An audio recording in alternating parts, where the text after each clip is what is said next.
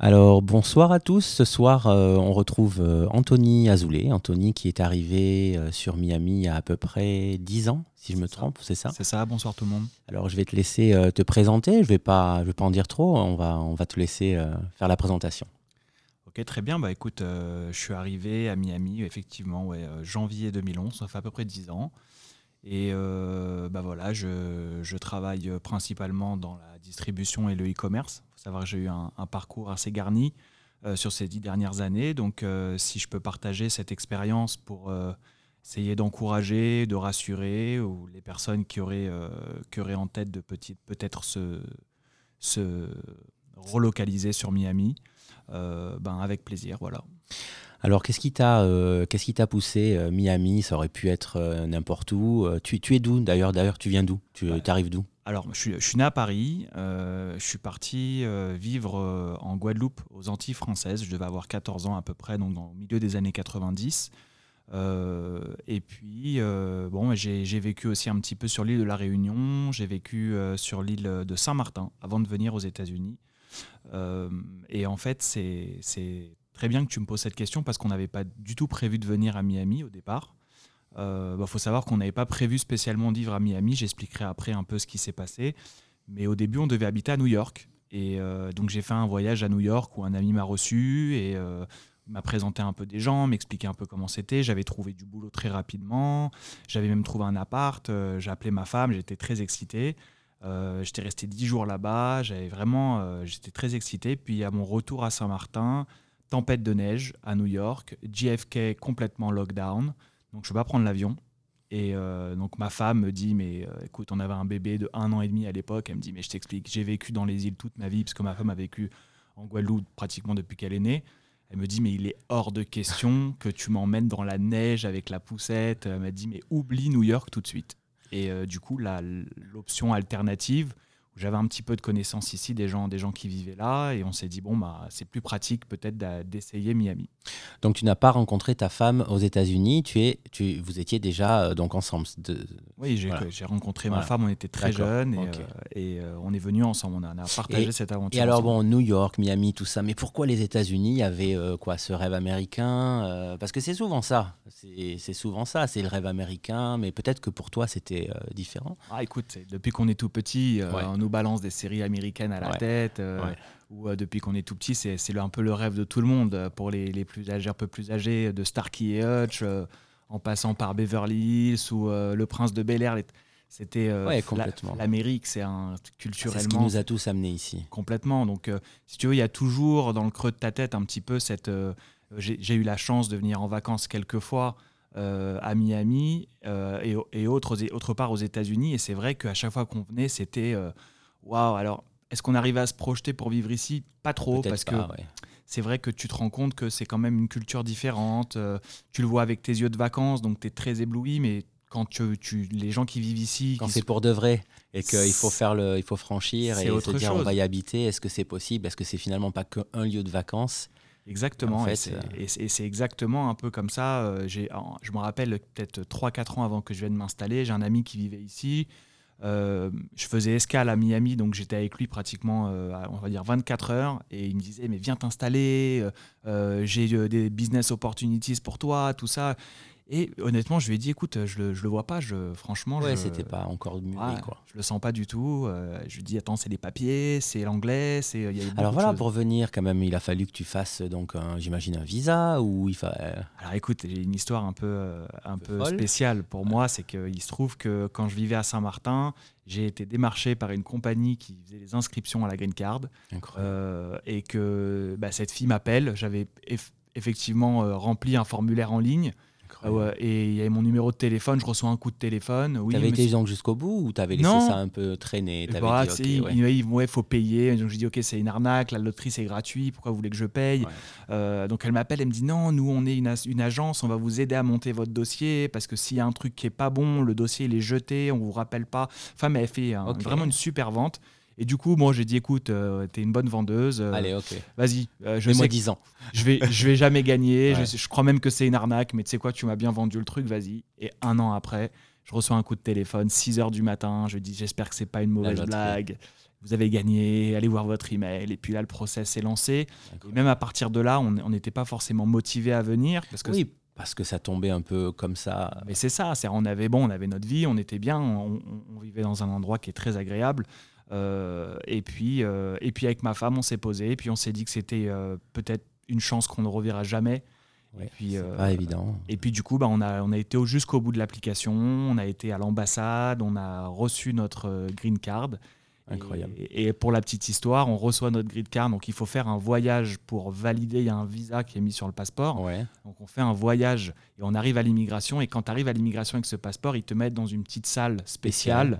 Euh, et, là, donc c'est notre tour de passer avec l'agent de l'immigration. Et euh, je lui dis, écoutez, euh, combien de temps j'ai pour venir m'installer? Et là, il me regarde, il me dit, mais vous habitez pas ici? Oui, tu n'es pas content d'avoir ça Alors, je lui dis, oui, mais bon, j'ai un business à Saint-Martin, donc on est en train de faire le move. Il me dit, si dans six mois et un jour, tu n'as pas une adresse aux États-Unis, tu perds ta green card. Et donc là, ça a été la grosse pression parce que nous, on avait, euh, on avait notre vie là-bas. On n'avait pas spécialement prévu de bouger aussi vite. Là de suite, de gagner si tôt. Exactement. Et puis en l'espace de six mois, il a fallu faire euh, le move complet. Euh, et, du coup, on est arrivé ici janvier 2011, quoi. Six, mois après qu'on ait, qu'on ait validé notre, notre visa, notre green card. Green card, incroyable. Voilà. Et donc, euh, donc bon, vous arrivez ici, euh, ta femme euh, ne voulait pas New York, donc tu dis, ok, pourquoi pas Miami, ça a l'air un peu détente, ça ressemble aux îles. Et là, tu arrives, tu fais quoi? Exactement. Alors en fait, Miami, c'est vrai que c'était bien parce que ça avait un peu le climat caribéen. on avait la chance de connaître deux, trois familles ici. Et puis c'est ce qui s'est passé en fait. Quand, quand on est arrivé, j'ai pris mon téléphone, j'ai appelé deux, trois amis, exactement, en leur disant, écoutez, voilà, je suis je suis légal pour travailler aux États-Unis, on, vient s'installer, je serai sur Miami. Si tu entends des opportunités de travail, je suis un peu prêt à, je suis prêt à, faire euh, tout et n'importe quoi. Je, c'est le début de notre expérience. J'avais pas de plan. On est arrivé, euh, on est arrivé avec huit valises à l'hôtel. On n'avait pas d'appart. Euh, j'en parlerai après, mais c'est très compliqué pour avoir un appart quand quand t'as pas de crédit history et tout ça. C'est les, Ah oui. Ah, mais c'était un... cauchemar. Nous, on est arrivé, on avait regardé des appartements sur une agence qui était et à Saint-Martin et à Miami. On est arrivé ici, l'agent immobilier, il nous fait visiter deux, trois trucs. On fait des applications avec. Euh, ici, c'est des associations de copropriété qui doivent te valider. C'est-à-dire que même si le propriétaire. Il est OK. Il est OK. Si l'association ne te valide pas, tu rentres pas dans l'immeuble. Incroyable. Donc, euh, on fait plusieurs applications. Les gens nous disent oui, c'est 15 jours, faut faire le casier judiciaire, faut qu'on euh, vous n'avez pas de crédit history, vous n'avez pas de revenus. Euh, on lui dit, ok, ben on, paye le loyer, même 2-3 mois d'avance. Non, non, non, non, ça n'a rien à voir avec ça. Et du coup, on se rend compte au bout de 2-3 semaines qu'on est, ici, facile. à l'hôtel. C'était pas facile du tout. Hein. Prêt à rentrer? Ma femme me dit au bout de après une vingtaine de jours, écoute, on avait un bébé d'un an et demi. Elle me dit, écoute, on est à l'hôtel, ça, fait euh, presque 3 semaines je vais rentrer, reste, occupe-toi de tout, et une fois qu'on t'a trouvé un appart, s'installer, je reviens. Et du coup, euh, peut-être, je sais pas, deux, trois jours après, notre agent nous emmène visiter un truc. Et euh, la, propriétaire, l'association, le, copropriété, super cool. La propriétaire nous dit Bon, vas-y, je te donne le soir même les clés. Donc, du coup, bah, on n'a pas eu besoin de repartir. Et là, tout est parti à partir de là. Donc, euh, donc premier boulot, j'imagine. Exactement. Ce qui, vient sous. Exactement. Bah, un ami qui, qui, avait des boutiques de basket qui me dit Écoute, j'ai une manager qui est tombée enceinte. Est-ce que tu veux la remplacer? Elle te fait une petite formation pendant un mois. Moi, bon, bah pareil. Euh, euh, sneakerhead, complètement fan de sneakers. Je voyais que j'étais allé à la boutique une ou deux fois, et ça écoute du rap toute la journée. J'ai dit ok, paradis pour, moi. Donc du coup, ben oui, voilà. Et euh, premier job dans un mall. En plus, tu sais le, truc des centres commerciaux américains, ça a été vraiment une arrivée extraordinaire pour ça. et super expérience et puis énormément de d'apprentissage de comment vivent les gens ici, de comprendre la culture, de comprendre euh, euh, leur... Et de comprendre tout court, parce que je t'ai pas demandé, mais tu parlais anglais alors c'était, j'ai un anglais très approximatif. Bon, je vivais à Saint-Martin, qui est une île où ça parle quand même relativement bien l'anglais. Euh, très souvent, il y a une partie hollandaise et une partie française, mais le gros du tourisme, c'est du tourisme américain. Donc, on avait ce truc. J'étais pas trop mauvais à l'école. Ma femme, elle est interprète en italien, anglais, français. Donc, c'était, euh, ça nous a beaucoup aidé, pour les papiers, bah tous ces trucs-là. Au début, bah, les, l'électricité, les téléphones, tout ça, c'était, un cauchemar. Et du coup, je, suis un peu euh, propulsé manager d'une boutique et les gens, ils me demandent des trucs en anglais. C'était même pas. Si je le lisais, je l'aurais compris, mais de l'écouter. Et puis surtout ici, où c'est pas un anglais, euh, c'est euh, yeah, ouais, ah right? C'était incroyable. J'ai fait des crises de fou rire. Des, Je me suis fait jeter par une nana de la poste au téléphone parce que j'avais dit un mauvais truc. Elle a cru que je disais un gros mot et elle m'a raccroché au nez. C'était. J'ai vraiment des trucs très rigolos quand je suis arrivé. Mais après, bizarrement, c'est fou de dire ça, mais j'ai appris l'anglais de qui se parle tous les jours avec la série Friends. Ah. Avec les, les, les captions, avec les, les sous-titres en anglais, et j'écoutais en anglais. Alors, moi, je sais pas pour toi, mais ça fait 13 ans que je suis ici, et euh, je regarde pas euh, une seule euh, série ou film sans les captions, sans les sous-titres.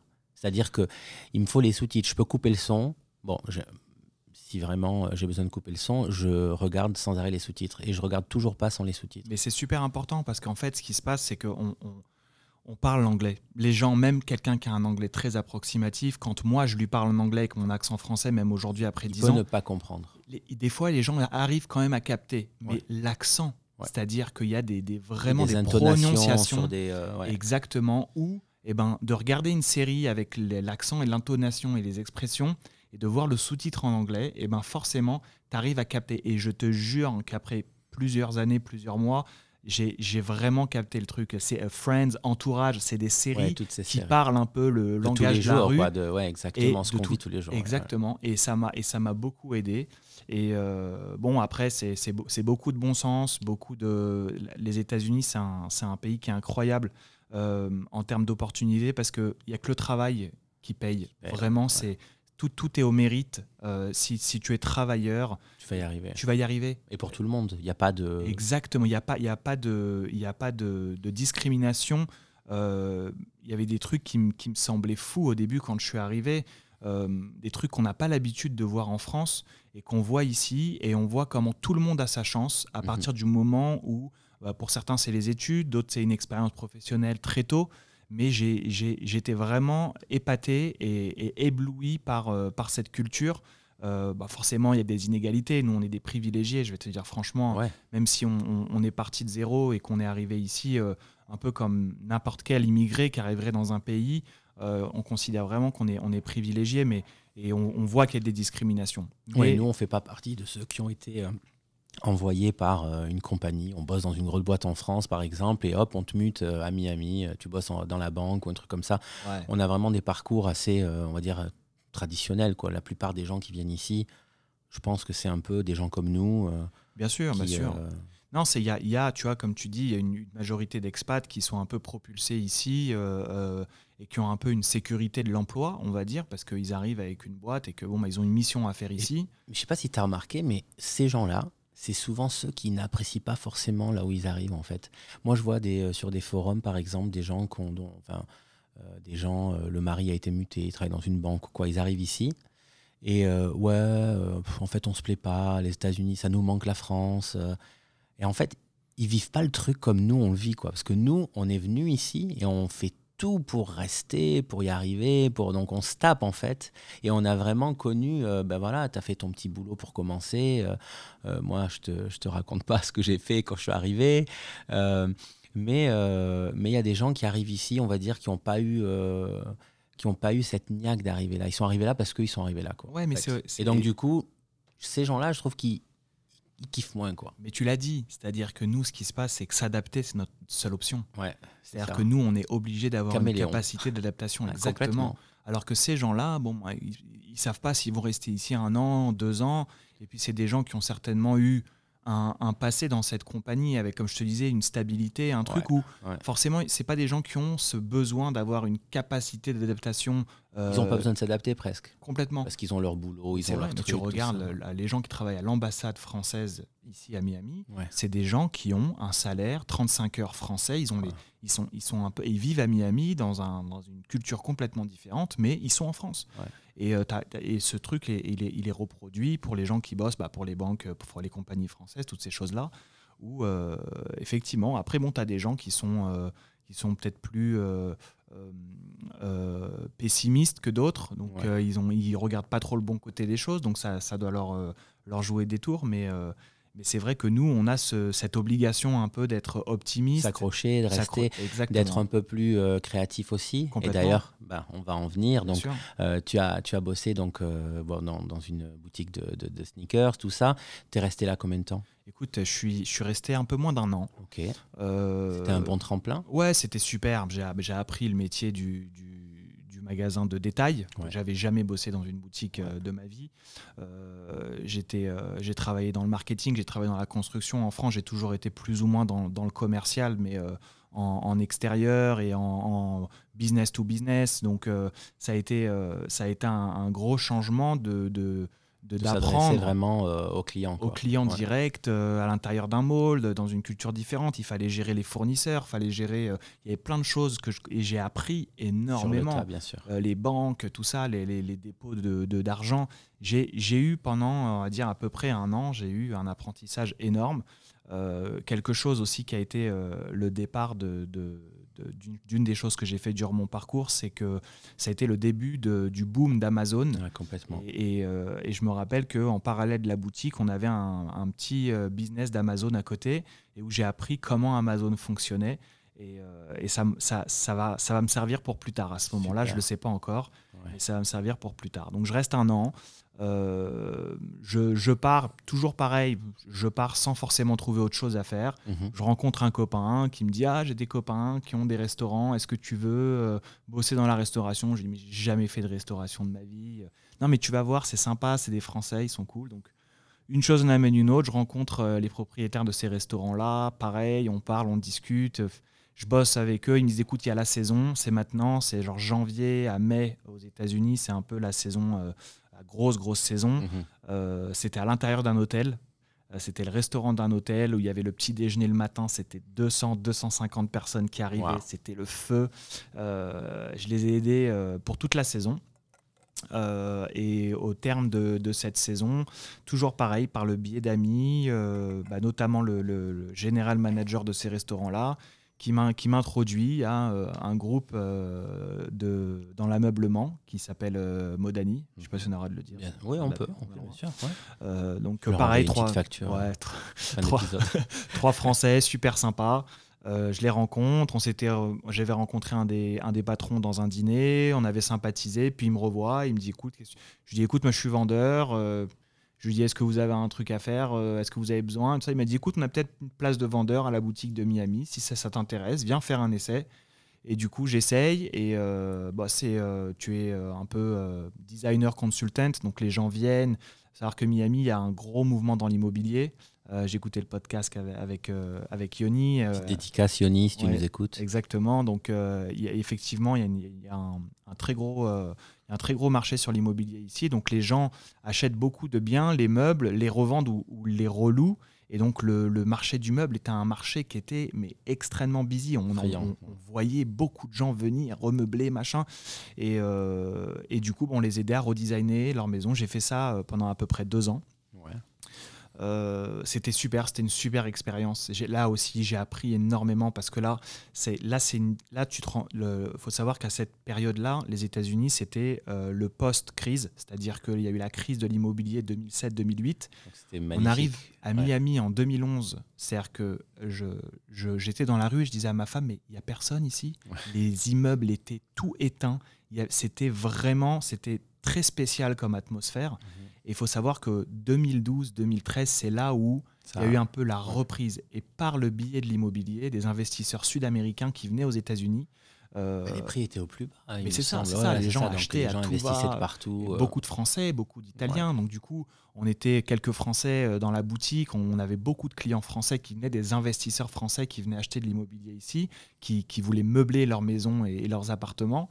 Et, euh, et, on a par, euh, exactement, exactement. Et, Surtout que Modani, euh, c'était, c'est toujours, ça existe, mais enfin c'est ça, c'était, c'était quoi un peu l'idée? C'était vraiment meubler une maison avec euh, à l'européenne, avec vraiment euh, ah quelque chose qui ici n'existait pas, avec euh, incroyable. très novateur. Ah oui, mais surtout en termes de prix. Et en termes de prix, ils sont arrivés avec un concept. En fait, pour la petite histoire, hein, les, les, patrons étaient dans l'immobilier avant. Quand il y a eu la crise de l'immobilier, ils se sont dit bon ben, il y a un besoin. Maintenant, il y a je sais pas combien d'appartes qui vont être vendus à ras les pâquerettes. Il va falloir les meubler. va falloir les meubler. Venons, on se lance dans le meuble.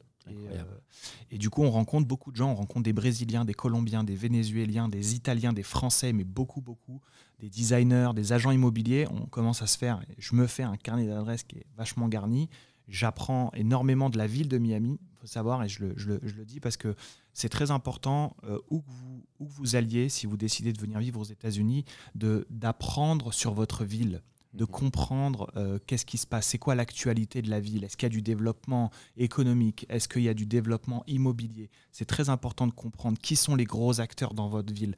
Euh, ça vous aidera beaucoup pour ce qu'on appelle ici le networking, c'est-à-dire que vous allez arriver à parler avec des gens et c'est des gens qui vont comprendre que en tant qu'expatrié, vous faites l'effort de vous imprégner de votre ville ou de, du pays. moi, je suis pas très politique, mais j'ai des copains qui sont à fond dans la mhm. politique. Ça leur a créé des liens dans le sport. On a un, copain, un ami en commun qui, qui, est fou avec le basketball. Je le vois, il va réussir à parler avec, euh, je sais pas, le directeur d'une banque qui aurait peut-être jamais parlé, mais parce qu'ils ils sont fans tous les deux de la même équipe de basket, ils vont avoir énormément à échanger. Et euh, vraiment, je, je, conseille ça parce que moi, je sais que j'ai été euh, très vite euh, intéressé par comprendre ce qui se passait à Miami. et, et, ça m'a beaucoup fait les bonnes rencontres. Ouais, ça m'a beaucoup aidé.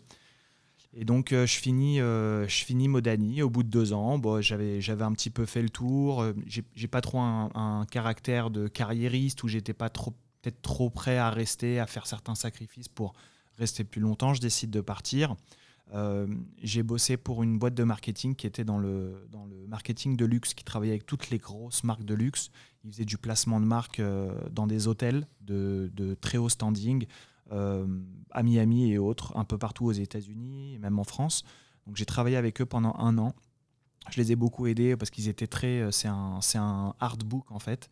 Qui, qui, est placé dans les chambres d'hôtel où on fait du placement de publicitaire, mais aussi du placement de produits en photoshoot. Donc c'était très artistique, c'était euh, le monde du luxe, donc c'était euh, super agréable. C'était vraiment un milieu qui était, qui était super.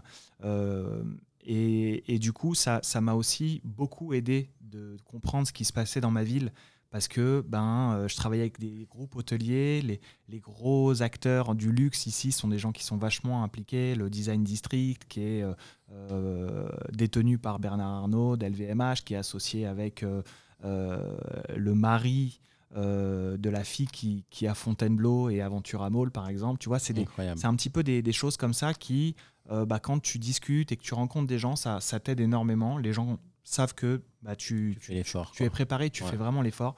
Et euh, les gens vraiment apprécient ça. Et je les ai un peu aidés sur tout ce qui était digital. C'était le début d'Instagram. Ils comprenaient rien à Instagram. Donc pour eux, c'était super important. d'avoir une belle page Instagram. Exactement. Donc voilà, je les ai un petit peu aidés là-dessus.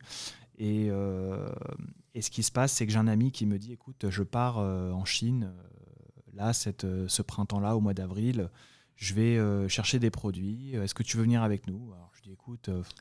je ne vais pas te couper, mais t'as pas sauté une petite étape? Comment ça? Il s'est passé quoi après le, donc le, le magazine de luxe?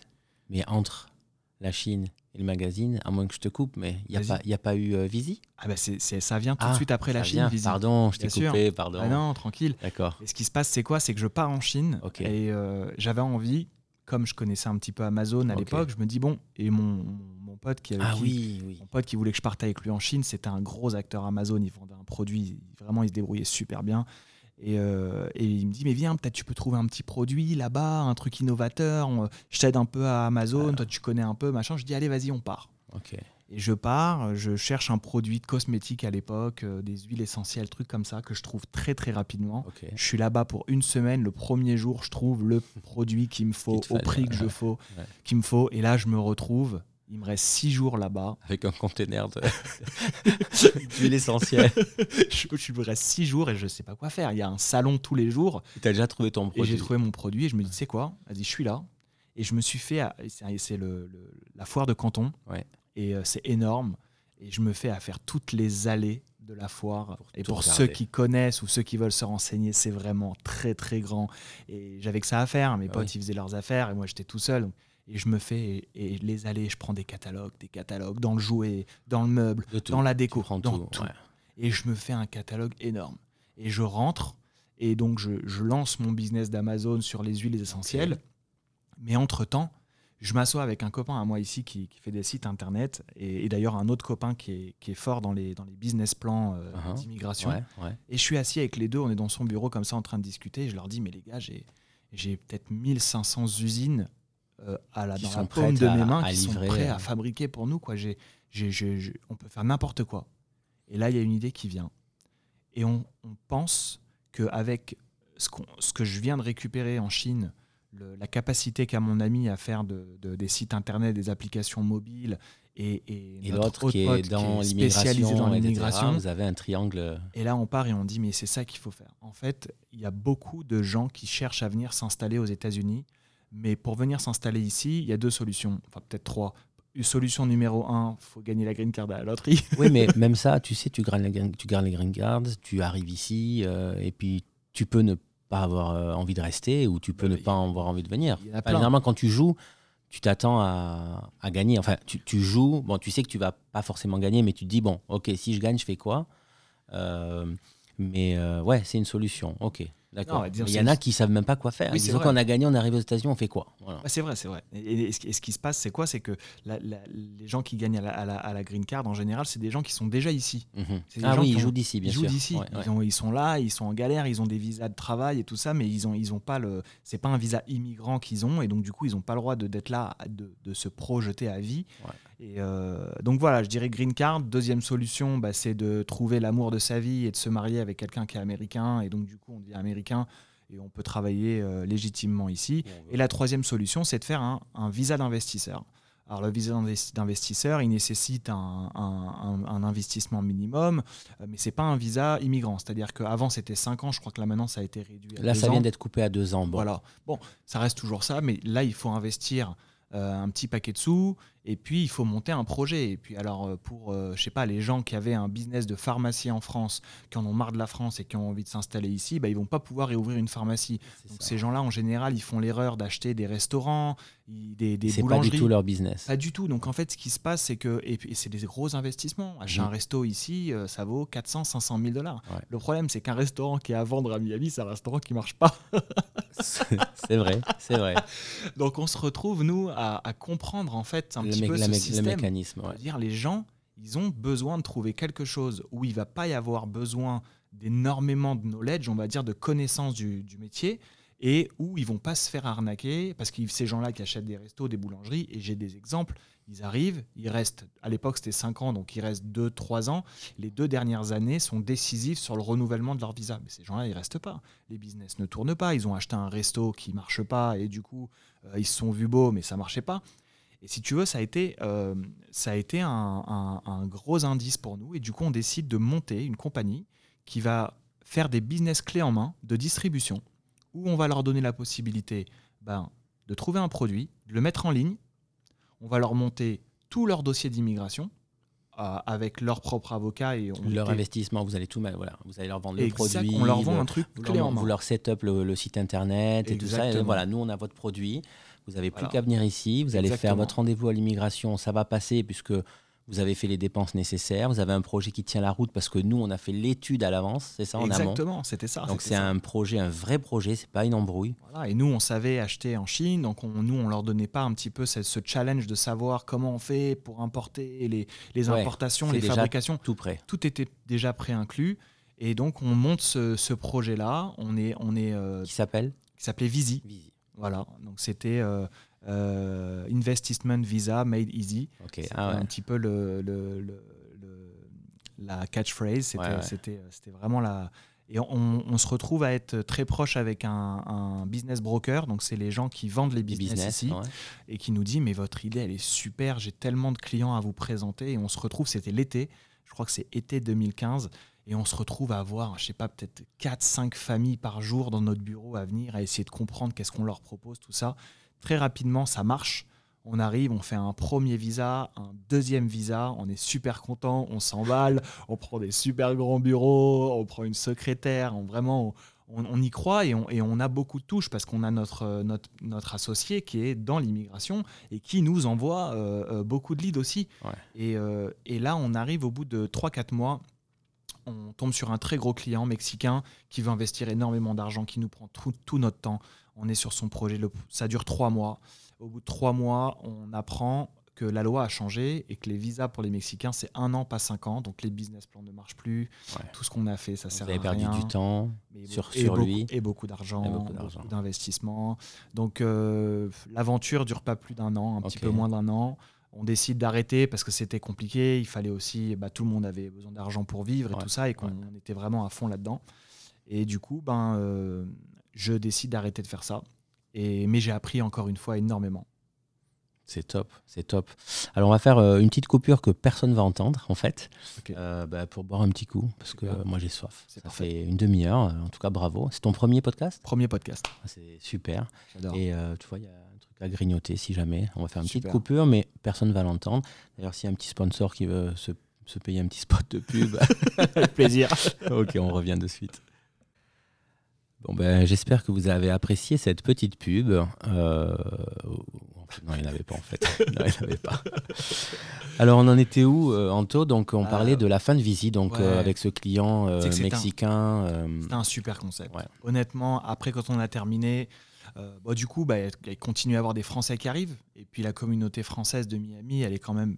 On ne connaît pas tous les Français, mais on, tous les gens qui arrivent, bah, en tout cas certains euh, de ceux qui arrivent, bah, on, on, les connaît, et puis ces gens-là, ils demandent beaucoup de conseils. Je sais que moi, quand je suis arrivé, si j'avais quelqu'un qui avait pu me donner les conseils que j'ai donnés à certains, euh, je ne sais pas comment inscrire ses enfants à l'école, comment faire euh, l'électricité. Ici, tout est en ligne. En France, EDF à l'époque, aller à EDF.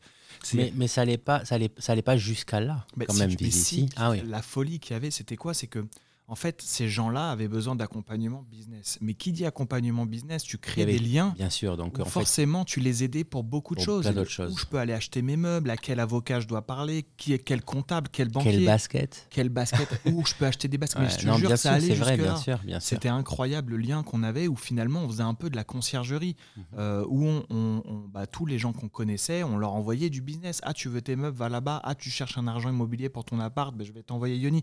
C'était il y avait vraiment, il y avait beaucoup de, il y avait beaucoup d'aides parallèles de ce qu'on faisait dans le business pour. Mais euh, mais euh, mais c'est un business qui pourrait toujours marcher aujourd'hui. Euh, moi, je vois sur les forums Facebook, tout ça, des gens qui posent des questions qui pour nous, enfin, je veux dire, pour nous, ça paraît essentiel. Mais je suis sûr. Mais, mais tous ces gens qui sont là en France, ils posent des questions bien sûr. toutes simples.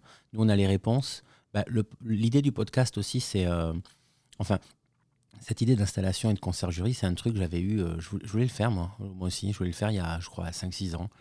Et euh, monter un système de, ben voilà, en fait, un site internet où les gens peuvent, euh, voilà, vous avez besoin de vous installer, vous allez, devoir ouvrir un compte en banque, il vous faut une banque, mettre de l'électricité dans, dans votre appart, il va falloir un appart, etc., etc. Et je voulais faire ça.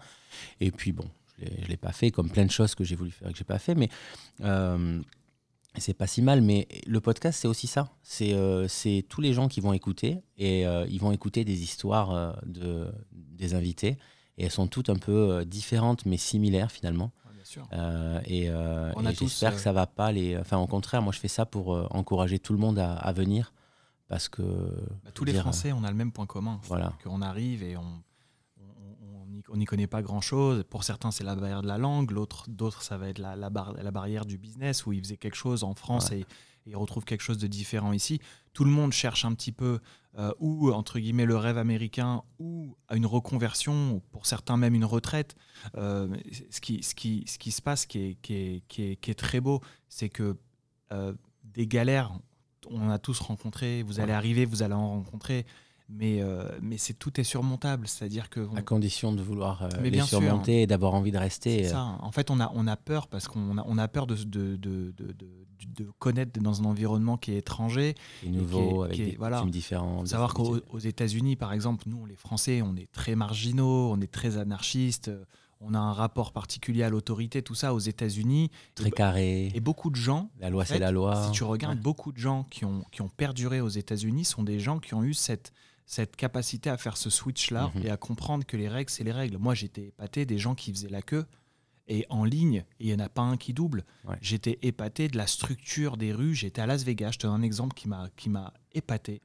À Las Vegas, quand tu marches dans les rues de Las Vegas, d'accord eh ben, tu peux pas traverser la rue comme tu veux. En fait, ils ont mis des barrières pour que les gens soient obligés de, passer devant les boutiques. Ah oui. C'est-à-dire qu'il y a des magasins et qui sont des endroits dans des, dans des petits coins morts. Ah non, dans des coins, morts, pour, pour, pour, où, tu serais, de la visite tu, du trafic. Tu, serais parce que c'est dans un renfoncement. Et mm. qu'est-ce qu'ils ont fait? Ils ont fermé le, passage piéton avec des barrières pour que tu sois obligé de faire le tour et de passer ça. Business à l'américaine. incroyable. mais je te jure que c'est des petits trucs. Et j'ai compris qu'en fait, c'est un pays qui est extrêmement pragmatique et que tout est fait pour que ces capitalistes que, ça le consomme, que ça consomme, que le business tourne. Alors ça crée de la dette, il y, a tous les mauvais côtés, mais si on se concentre que sur les bons côtés, c'est des choses qui sont vraiment fascinantes. Et euh, euh, n'importe qui, euh, moi je viens d'un milieu modeste où j'ai pas forcément fait d'études. je, suis arrivé avec beaucoup de sous, j'ai pas fait beaucoup d'études. Je suis arrivé ici, bon, j'avais un, un, bon bagage dans la vente, dans la relation publique, j'avais une bonne expérience, mais j'arrivais avec pas grand chose dans les mains que, que mon bon sens et ma volonté d'y arriver. Et, ce, pays va t'aider, si toi tu t'aides, ce pays va t'aider à comprendre euh, comment fonctionnent les choses. Et, c'est vachement C'est vraiment bilatéral. C'est incroyable. Et c'est vrai que le gouvernement, euh, on, le voit, il aide vachement euh, les commerces. Alors moi, j'avais, tu sais, je sais pas si tu sais, mais par exemple, puisque tu parlais des boutiques, tout ça, tu sais que dans les malls, donc les centres commerciaux, pour ceux qui ne comprennent pas, il y a, quand tu prends une boutique dans un, dans un mall, ben, on t'oblige à faire euh, de la pub. Euh, on t'oblige en fait. C'est, on te dit voilà, tu vas payer tant euh, le loyer par mois et tu as une obligation de dépenser 10, 15, 20 000 dollars par an dans des magazines de ton choix pour driver du trafic dans le. C'est incroyable. C'est quelque chose qui n'existe pas en France. J'ai jamais vu ça en France. Ah, c'est tout, tout est tout est fait en fait pour pour pour, pour, réussir. booster le commerce, le trafic, pour réussir. Exactement. C'est un, un, un, pays qui est vachement, vachement orienté sur la réussite. Et euh, on le voit, bah, c'est, bon, nous, on, on, en tant que Français, on, a, on a du mal quelquefois à, à, à, percevoir le, que les bons côtés de ça. On, forcément, on, regarde un petit peu euh, euh, ce que, où, où, où, ça crée du mal. Mais si, si vraiment on, regarde que les côtés positifs, c'est vraiment incroyable cette volonté euh, du système à ce que les gens réussissent dans leur, euh, dans, dans, quelle que soit leur activité. Tu regardes ici, euh, les dentistes, tous les gens qui ont des métiers un peu médicaux. C'est du Churac. c'est des gens. Salut Churac, si tu nous écoutes. écoutes. c'est des gens qui ont la possibilité de faire de la publicité. C'est un business à part entière. Alors il y a le mauvais côté où effectivement tu n'as pas de couverture sociale. Si, si tu prends pas une assurance, les choses ne seront pas couvertes. Mais dans l'autre sens, on, interdit en France aux dentistes de faire de la publicité, alors que ici, tu as des, as des 4 par 3 de dentistes dans la rue, tu as des, des, publicités. Les avocats. Les avocats, c'est incroyable. Et si tu veux, c'est tout ce truc-là où tout est un peu un business. Alors, il y a des côtés mauvais, bon, les hôpitaux qui sont très chers. La santé. La santé. C'est que moi, euh, pendant, euh, pendant très, très, très longtemps, très longtemps, euh, j'ai toujours parlé du bien des États-Unis. J'adore ce pays pour rien au monde, euh, j'ai pas envie de rentrer, j'ai envie de rester euh, autant de temps que je pourrais. Euh, mais pendant longtemps, je critiquais tout le temps la santé. Et je critique encore la santé, mais pas, pas c'est pas la même critique. La santé ici, c'est un peu une mafia, quoi. C'est un peu une mafia. Ah, on pourra en parler pendant des heures. C'est un business. Ils veulent, euh, moi, j'ai des, petits soucis de santé. Ça m'arrive d'aller à l'hôpital. Quand je vais à l'hôpital, ils veulent me vendre un scanner. C'est terrible. Que, le mec, il te dit tu veux, tu veux pas, c'est mieux si tu le fais. Mais ce que j'aime bien, c'est que pendant longtemps, en fait, je me suis rendu compte que au lieu de se plaindre que ça coûte cher, en fait, quand tu rentres dans la mentalité américaine, tu dis mais c'est quoi? T'as qu'à gagner plus d'oseille, puis c'est tout. et, tu vas te la payer ton assurance. Mais tu as aussi le. Parce que non, tu, vois ce que je veux dire Au lieu de dire, ouais, tout est top aux États-Unis, sauf la santé, parce que c'est cher. Ok, c'est cher, ben, travaille plus, fais autre chose, euh, fais deux shifts. et puis il y a aussi euh, et, tu vas pouvoir te la payer. Il y a le truc des taxes aussi, où on, a quand même, on est quand même beaucoup moins imposé. Bon, je connais, je connais pas, je suis pas un expert dans les taxes, mais tu es quand même moins imposé qu'en France. Oui, tu es quand même moins imposé bien sûr, à, certains, à certains niveaux. Donc forcément, cette économie de taxes, tu vas la, tu vas la, tu l'utiliser pour d'autres choses, notamment pour, pour des assurances santé, bien qu'aujourd'hui, il y ait des programmes d'assurance de Français à l'étranger, d'expats, qui sont extraordinaires, où tu payes vraiment pas cher et où tu, es couvert. Bien sûr, moi j'ai une assurance euh, d'expatriés français euh, à l'étranger. Et euh, mais mais j'ai cette fascination après après dix ans, ça me fascine toujours autant. comme vous pouvez vous en rendre compte, j'ai un, un, parcours qui est qui est très garni. Alors c'est ça, parce que là on en est donc euh, fin de Visi, voilà, tu pars euh, donc après Visi. Alors, après, après Visi, ce qui se passe, je me retrouve avec là par contre... Donc ça fait 10 ans, ça fait 10 ans que tu es là.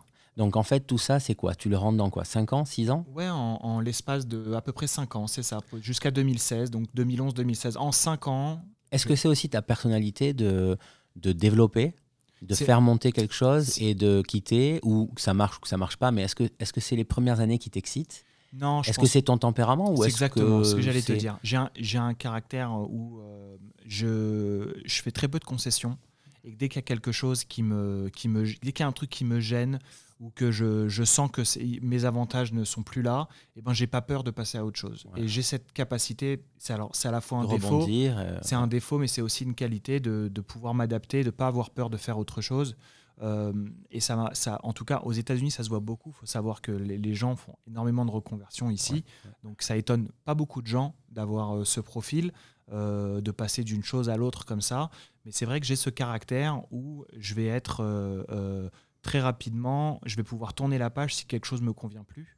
Et dans chaque, en tout cas, chaque chose que j'ai fait et que j'ai décidé d'arrêter pour faire autre chose, c'est un peu ça qui s'est passé. Euh, euh, ne plus s'entendre avec la personne avec qui je travaillais, ne, plus trouver mon compte dans ce que je gagne, euh, ou en tout cas que ça ça, ça convient plus aux besoins de mon, de mon foyer. toutes, toutes, ces choses-là font que bah, j'ai toujours eu cette obligation, encore une fois, de m'adapter et de, et de devoir faire autre chose.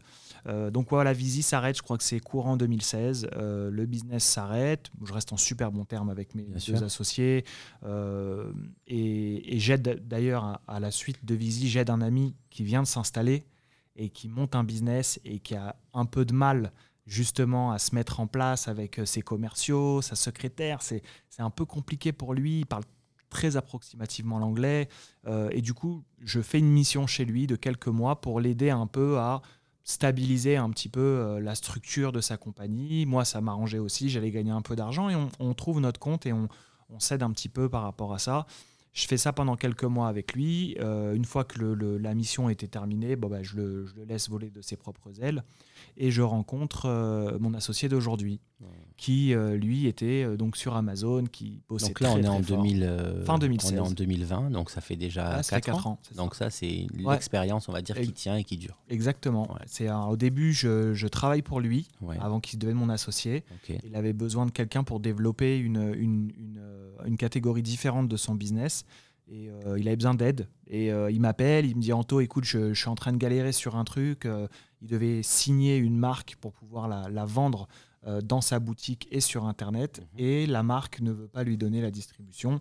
Il me dit Est-ce que tu penses que tu peux m'aider Essayer de parler avec eux, tout ça? Je lui dis Écoute, au début, je le fais un peu gracieusement. Je ne faisais pas grand-chose, j'avais terminé.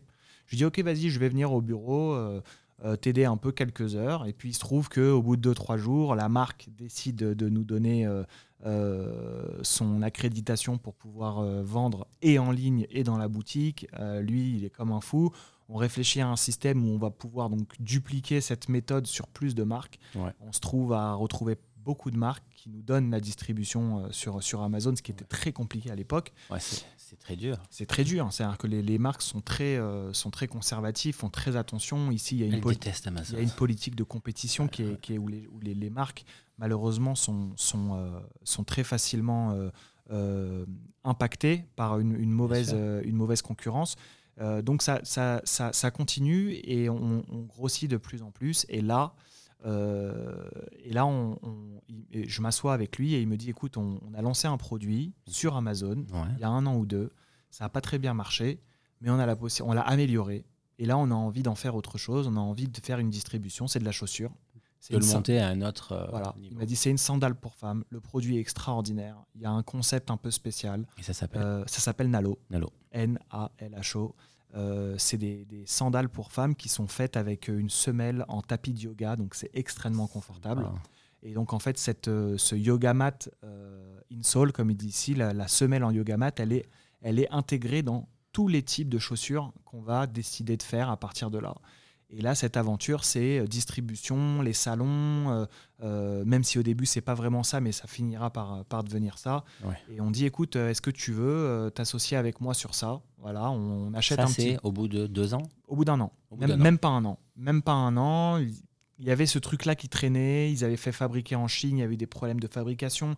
Le, le produit a été amélioré, le chinois les suit un peu parce qu'il avait un petit peu mhm. déconné sur la production, il leur renvoie un lot à un super prix, on arrive à avoir une collection et là de top qualité et on dit ok ce qu'on va faire, on va aller dans les boutiques de Miami, on va les déposer en dépôt-vente et on va voir si ça pick up. Et, euh, et on fait un salon, la, la Swim Week. Il faut savoir qu'à Miami, tous les, tous les ans, au mois de juillet, il y a la semaine du maillot de bain. Sauf qui cette est, année. Sauf cette année. Sauf cette année, à cause, du Covid, c'est incroyable. Première année en je sais pas combien de temps. Euh, et donc, c'est un, un, très très gros événement dans le monde du swimwear, dans le monde du maillot, où tu as des salons, tu as des défilés, euh, tous les, les, les, grands mannequins de maillot de bain, les grosses compagnies de maillot de bain, tout le monde est à Miami, c'est un gros truc. Et on arrive à avoir un stand minuscule dans un salon au dernier moment. C'est une aubaine. Incroyable. Et on se retrouve dans ce salon et on explose. Et on rencontre notre distributeur qui est euh, une dame qui a 25 ans de métier, qui est à côté de nous. Je lui avais prêté euh, mon dolly, mon, mon, carte pour bouger ses cartons. Elle m'avait kiffé. Elle me dit Ok, vas-y, viens, on discute, je vais t'envoyer des clients. Elle commence à m'envoyer des clients. Elle me dit Tu sais quoi? J'ai ma propre marque. Elle vend des hauts en cachemire. Euh. Et je vais prendre la tienne. Elle me dit Je vais rajouter ta marque à mon catalogue. Je vends à peu près à 1000 boutiques aux États-Unis. je veux t'aider et elle décide de prendre notre marque. Et là, on, fait un autre salon à Las Vegas, un autre salon à New York, et ça grossit, ça grossit. Euh, un an après, on ouvre la distribution avec un très très gros acteur de la chaussure en Europe. On est distribué dans 15 pays en Europe. Euh, on ouvre euh, au Moyen-Orient, au Liban, en Israël. On commence Canada, le Canada qui, porte, des, sandales. au Canada, le mec du Canada, il pète un câble, il dit c'est un super produit et on arrive à vendre au Canada. Et donc en l'espace de un an et demi, deux ans, la marque, on est, je sais pas, on, on est vendu dans à peu près 500 magasins aux États-Unis activement. Euh, et, un peu partout là où on peut. On a vendu à des hôtels aux Maldives, Incroyable. des gens qu'on rencontre dans les salons et qui viennent, qui vous êtes qui bah, Nous, on a un hôtel aux Maldives, on adorerait mettre vos sandales dans notre boutique. On vend euh, un gros groupe euh, qui s'appelle Sandals dans la, dans la Caraïbe, en Jamaïque, à Bahamas, Sainte-Lucie. on a vendu, je sais pas, des, des, trucs qui sont une petite, un petit hôtel très typique à Saint-Barth. que je connaissais parce que je, je, vivais à Saint-Martin, c'est juste à côté de Saint-Barth. Uh-huh. Et elle arrive, la bonne femme, c'était une anglaise avec sa, sa bailleuse. Elle me dit Oh, j'adore vos sandales. Et du coup, on se retrouve à, à, à monter un peu ce truc, à distribuer un peu là-bas. Et euh, c'est une super aventure. On, a, en parallèle de la vente en distribution, on, a, on vend un petit peu aussi en direct sur Internet. C'était un peu compliqué les premières années. Et puis, euh, et le Covid arrive. Et le Covid arrive. Le COVID arrive. Et, en, quoi, en quoi ça a impacté plutôt sur euh, l'achat ou les ventes? Bah, Nous, ce qui, ce qui, se passe, c'est que nous, on achète, si tu veux, pour les gens qui comprennent un peu la fashion ou qui sont familiers avec, euh, avec la mode, tu vends en 2020, tu vas vendre ce que tu vas avoir en boutique en 2021. Mhm. Donc, si tu veux, nous, l'été dernier, on avait prévendu, donc de juillet jusqu'à septembre-octobre, on avait prévendu ce qui allait être livré dans les boutiques de mars jusqu'à juin. Et, pile, et, poil, euh, poil. Et du coup, on avait acheté toute la marchandise. On avait déjà tout acheté, tout était arrivé aux États-Unis. Ah, donc la marchandise arrive, arrive, mais les magasins sont fermés. Et les magasins sont fermés et personne ne te paye d'avance. Les gens te payent quand tu les livres. Donc nous, on avance tout l'argent de la marchandise, on fait venir, on paye les taxes, les machins. Et on se dit, bon, à partir de février-mars, on va commencer à encaisser. et donc euh, la saison se construit comme ça et la Covid arrive.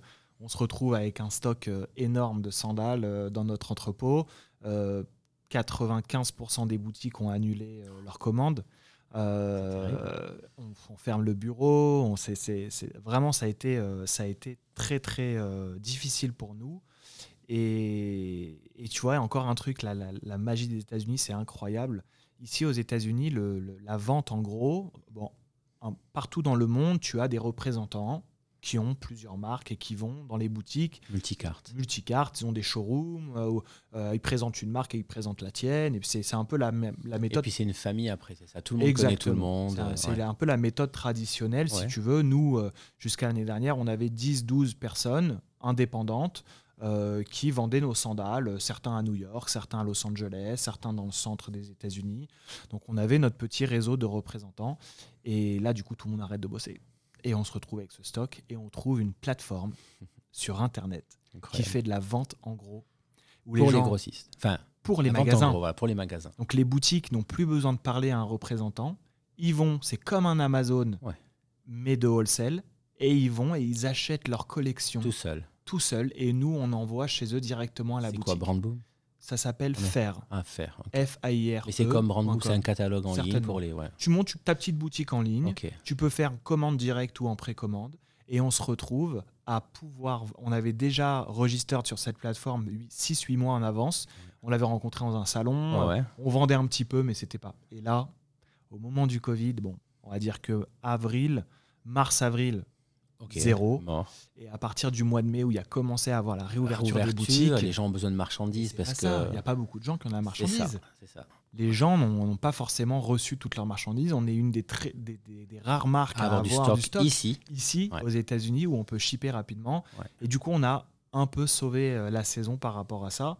Mais ça nous a, euh, si tu veux, Permis de, on va dire, de reste, de pas mourir. de quoi. pas mourir de et mais on- de vie, repenser aussi le business. Parce que là, regarde, normalement, juillet, tu as le, la Swim Week. Ouais. Au mois d'août, tu as le Magic Donc vous n'avez pas pris vos commandes là Ben non. que vous auriez dû Et ben prendre là, il y a des salons en ligne. D'accord. C'est là maintenant, tu as des salons qui sont digitaux. Donc les gens vont, mais au lieu de venir sur ton stand en physique, ils vont sur une page internet où tu as ta boutique Super. et où ils vont demander des informations sur ta marque.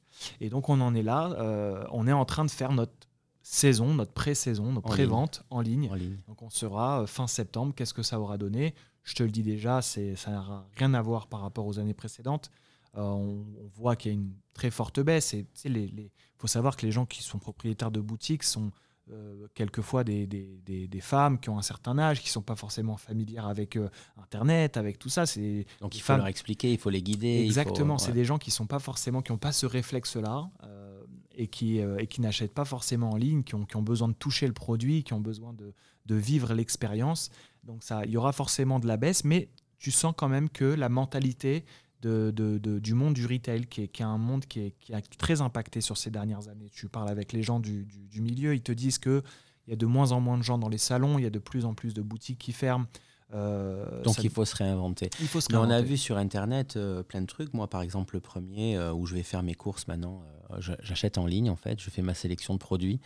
Et un truc qui marche très bien, c'est le curbside, où en fait, tu, bon, ça c'est quelque chose qui existe en Europe, mais où tu fais donc tu passes ta commande et euh, tu sélectionnes l'heure à laquelle tu vas passer prendre ta commande. Donc tu dis euh, après le travail, 5, 6 heures, 7 heures, Euh, et tu t'arrêtes devant le commerce, tu ouvres ton coffre, tu sors pas de la voiture et et, et la personne qui est en charge de tes courses, elle sait que tu arrives parce qu'il y a une espèce de tracker GPS. Elle sait que tu arrives et elle arrive avec tes courses et elle te les met dans, ton, dans ta voiture. Au revoir, c'est payé. Je trouve Ah, ça excellent. Ah, c'est Je trouve extraordinaire. ça excellent. Donc les commerces, ils sont obligés de se réinventer. Complètement. Euh, Et tous- tous les- tous et les je trouve que acteurs. c'est pas mal aussi. Enfin, c'est pas mal. Dans, Bon. dans, dans, dans, dans ce, C'est avoir la chance d'avoir mal, cet outil. voilà, dans ce Bien malheur, sûr. en fait, il y a, sûr, il y a des nouvelles euh, méthodes de e-commerce qui sont en train de, vrai. de se développer. Et Et, nous, je notre- trouve que c'est pas mal. Notre e-commerce en, en business à direct customer qui était, qui était relativement faible sur les trois premières années d'activité, euh, eh ben, ça- bizarrement, à cette période-là, après le Covid, c'est là où on a commencé à vraiment voir du résultat sur nos ventes en direct. Ah oui, Euh, on, a eu, on, a, on avait le temps, on était tout le temps à la maison. sûr, bah, Donc on, a, on a essayé plusieurs choses, euh, les, les pubs Facebook, les pubs Instagram, tout ça. On a fait plusieurs tests, plusieurs tests, et ça a pris euh, du fait de s'accrocher, de ne pas avoir en fait autre chose à faire que de- que d'essayer. on a réussi à, D'aller à- targeter directement Incroyable, le, le incroyable. et ça a été, euh, ça a été. euh, moi, j'en, tire vraiment, même s'il y a eu un, il y a eu beaucoup de. Vous avez eu des licenciements chez vous? On a, on- en fait, on- ce qui s'est passé, c'est que on- la première année, ça a été une année où on a énormément investi dans le marketing, enfin, Ok. créer une marque pour, pour, pour les gens qui ont, qui ont envie de venir aux États-Unis pour créer leur marque. Il faut savoir que le produit a un prix, euh, c'est-à-dire que si vous avez prévu d'investir, je dis un chiffre lambda, 10 000 dollars de marchandises, prévoyez peut-être deux à trois fois plus pour votre marketing Complètement. création de marque, branding, euh, se faire connaître avec, euh, par la publicité, par euh, toutes ces choses-là, c'est le plus gros de l'investissement. Et nous, on avait la première année investi dans du personnel, Mhm. des écrivains, des designers, des shoe designers.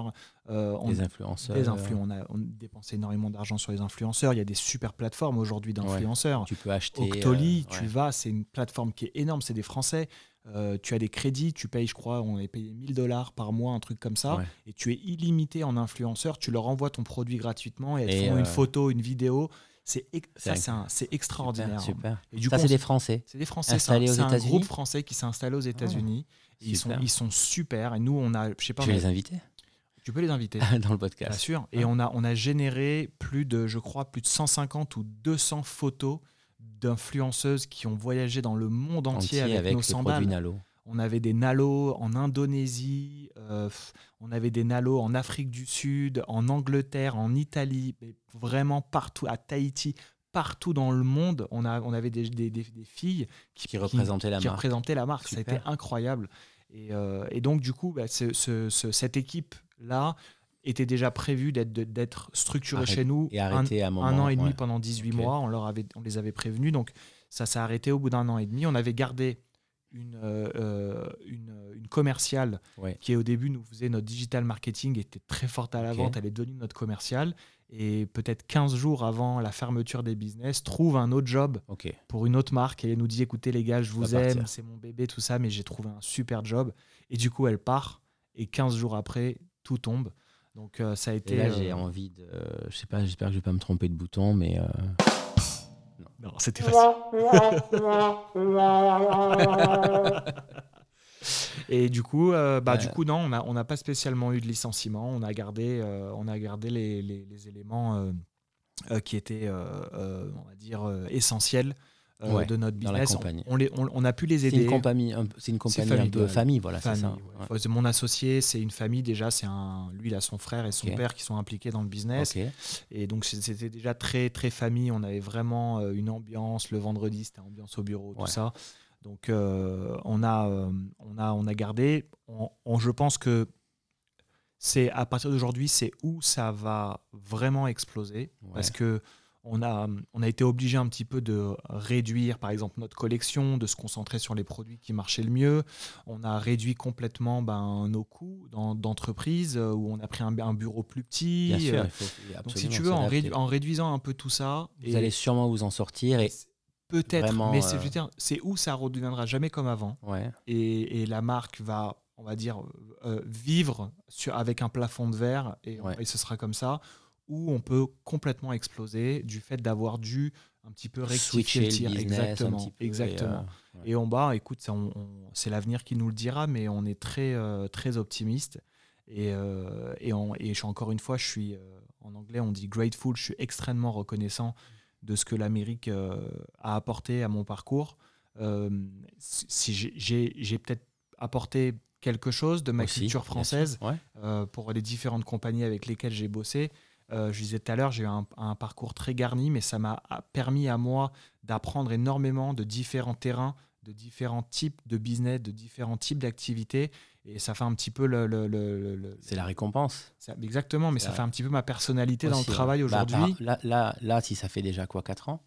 Ça fait 4 ans. 4 ans, donc euh, a priori. Euh, et, puis, et puis, je pense qu'il n'y a pas de secret. Euh, la différence avec les autres boulots que tu as eu avant, là, tu, tu es vraiment entré en association dire, et, ça, et ça c'est la vraie différence. Mais bien sûr, mais tu sais, Quand je tu as un intérêt, euh, Exactement. tu fais carrière. Enfin, carrière, c'est pas faire carrière, mais parce que tu es un entrepreneur, mais tu euh, t'es investi dans ce que tu fais et euh, tu, tu récoltes le fruit de ton travail, mais pas comme un salarié. Ça a été leur intelligence à un moment de, de, Ils ont senti que si, tu, si on le fait, de te prendre en associé. Si, on, si on le fait, on le fait et on, s'associe. Parce qu'ils voulaient que je me batte comme si c'était chez moi. Mais c'est pas chez toi. Et, c'est pas chez moi. Et du coup, ils, m'ont dit, bah, ce sera chez toi. Voilà. Et ben, c'est un peu chez toi. Donc, on sait que j'ai un peu ce caractère-là à, me taper. Et c'était à certains moments, ça m'est arrivé de ne pas récolter ce que j'avais semé parce que finalement, j'étais pas chez moi. Et là, aujourd'hui, du fait de savoir que je suis un peu chez moi aussi, et ben, je, récolte un peu les, fruits de, cette volonté que j'ai dans, à faire les choses. Complètement. Donc, si tu avais, euh, ben, pour, pour terminer, hein, pour, euh, pour boucler, donc des, un, message à faire passer à, des Français qui veulent s'installer, ou des Français ou, ou des francophones, on va dire, euh, qui voudraient s'installer, pas forcément Miami, enfin Miami, mais aux États-Unis. Déjà, je vous, je vous, je vous encourage grandement. La, la, la, chose que je revois très souvent sur les groupes de Français où je vois des gens parler, c'est pas facile de venir aux États-Unis. Faut pas croire que parce qu'on a envie de venir, on peut venir. L'aspect des papiers est très très important. faites en sorte de mettre d'abord toute votre volonté sur comment va être structuré votre visa. Parce que si c'est pour une expérience et faire un test pendant un an, deux ans, et se dire j'ai envie de vivre autre chose, super, vous allez toujours vous en sortir, vous allez toujours trouver quelqu'un qui va un peu vous sponsoriser, vous allez pouvoir faire des visas d'un an, deux ans, c'est super. Mais si vraiment vous avez un projet de vie, euh, quel que soit votre âge, et que vous avez dans l'idée de venir vous installer aux États-Unis, là où vous devez concentrer la majorité de votre énergie, c'est à trouver un, visa et à trouver un permis de travail qui va vous permettre d'avoir la tête tranquille. C'est le premier conseil que je donne. Et après, le deuxième conseil, c'est... Euh, il faut travailler beaucoup, beaucoup, beaucoup. La consistance. Il faut être très consistant, il faut être très persévérant. Euh, il, faut, il faut pouvoir faire la part des choses entre le plaisir et le travail. Vous allez avoir énormément euh, de, plaisir ici. Vous allez prendre énormément de plaisir à, vivre la qualité de vie extraordinaire, la sécurité, les business opportunities que vous allez avoir. C'est incroyable. Mais en contrepartie, il faut donner le meilleur de vous-même dans le travail. Et, bah, je pense que ça, ça, ça, marche pour moi. Rien n'est sûr pour l'avenir, mais jusqu'à maintenant, ça a marché. Et, si jamais vous devez tomber, bah, vous vous relèverez parce que vous avez ça avec vous. Mais, euh, je dirais la, persévérance, la consistance dans ce que vous ferez. Euh, parce qu'en contrepartie, la qualité de vie est vraiment incroyable. Et où que vous soyez aux États-Unis, euh, c'est vraiment, en tout cas pour nous, français ou francophones, je pense qu'on a tous eu le même rêve américain quand on était petit. De pouvoir vivre ça, c'est euh, une chance et il faut euh, il faut l'entretenir, cette chance. Il faut la saisir. Eh ben, écoute, euh, merci Anto. En tout cas, merci de ta visite pour ce deuxième épisode. J'ai mis un peu de temps avant de le faire parce que tu étais en vacances. je crois. C'est ça. Hein Donc, et puis, et puis j'espère pouvoir en faire un. Je pense, j'ai pas envie de me mettre une pression, peut-être toutes les semaines ou tous les 15 jours. Avec à chaque fois. Euh, faut, faut, que, faut que le contenu soit, euh, je pense, intéressant. On, parlait de ça tout à l'heure. Ouais. Là, on a la chance, on se connaît très bien. Donc, euh, Ça va être ça au début, ça va être des gens que je connais, de mon entourage. Et, euh, et je veux pas me mettre de pression. donc, en tout cas, c'est un... c'est cool. C'est vraiment une très très bonne initiative. J'espère que ce sera écouté par beaucoup de gens. Ah oui, n'hésitez pas à liker si vous aimez. Alors, on est sur toutes les plateformes iTunes, podcast, sur vos iPhones. On est sur euh, Google Podcast, je crois que ça s'appelle, euh, si vous avez des Android. Euh, on est sur Spotify. encore, ça c'est anchor.fm. Ben, N'hésitez pas à liker parce que c'est ce qui va me permettre de, continuer. je verrai un petit peu de support, ça, va m'encourager. Et aussi, ça va permettre au moteur de recherche de comprendre que le podcast a une audience et, qu'il est apprécié si vous mettez 5, 5 stars. Eh ben, merci encore. Beaucoup de succès à toi. Ok, merci Anto. Salut. Salut.